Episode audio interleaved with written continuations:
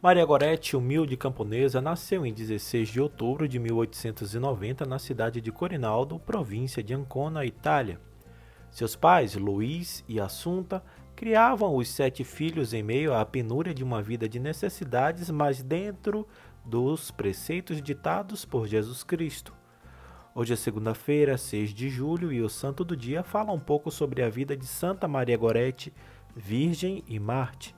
Eu sou Fábio Cristiano Sejam bem-vindos.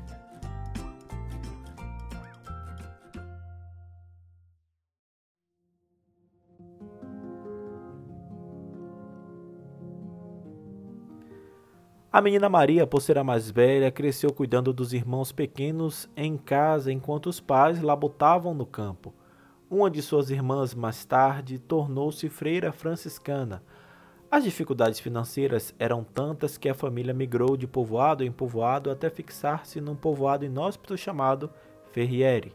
Nessa localidade, a família passou a residir na mesma propriedade de João Serenelli, ancião de 70 anos de idade que tinha dois filhos, Gaspar e Alexandre, este com 18 anos de idade.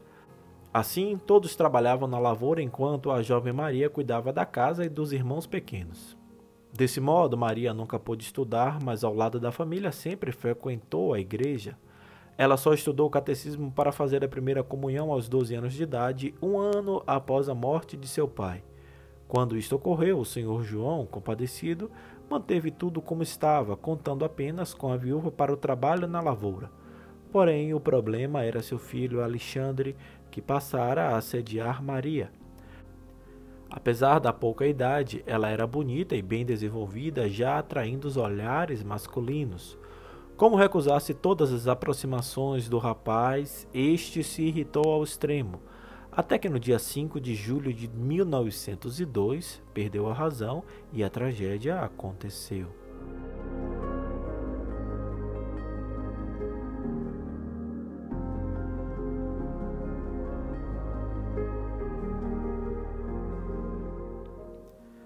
Naquele dia, Alexandre trabalhava ao lado de Assunta quando inventou um pretexto para deixar a lavoura. Foi para o lar dos Goretes portando uma barra de ferro com a ponta afiada. Sabia que Maria estaria sozinha e indefesa. Primeiro insinuou, depois exigiu, por fim ameaçou a jovem de morte se não satisfizesse seus desejos. Mesmo temendo o pior, Maria resistiu, dizendo que aquilo era um pecado mortal. Alexandre, transtornado por não alcançar seu intento, passou a golpear violentamente o corpo da menina. Ela ainda foi levada com vida a um hospital após ser vitimada com 14 perfurações e teve tempo de perdoar seu agressor, pedindo a sua mãe e seus irmãos que fizessem o mesmo por amor a Jesus. Maria Gorete morreu no dia seguinte ao ataque, no dia 6 de julho de 1902. Quanto a Alexandre, foi preso, quase linchado e condenado a trabalhos forçados. Porém, depois de 27 anos de prisão, foi solto por bom comportamento. Depois de a Corinaldo pedir perdão à mãe de Maria Goretti, ingressou num convento capuchinho, onde viveu sua sincera conversão até morrer.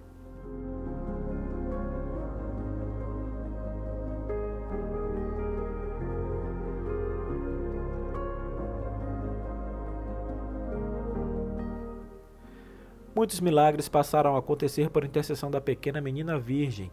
A fé na sua santidade cresceu e espalhou-se de tal forma no mundo cristão que, em 1950, ela foi canonizada. Na solenidade estava presente a sua mãe Assunta, então com 84 anos, ao lado de quatro dos seus filhos e Alexandre Serenelli, o agressor sinceramente convertido.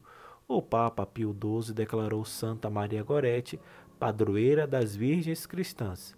Até hoje continuam as romarias ao Santuário de Nossa Senhora das Graças, em Netuno, onde se encontra a sepultura da Santa, a 10 quilômetros do povoado onde tudo aconteceu.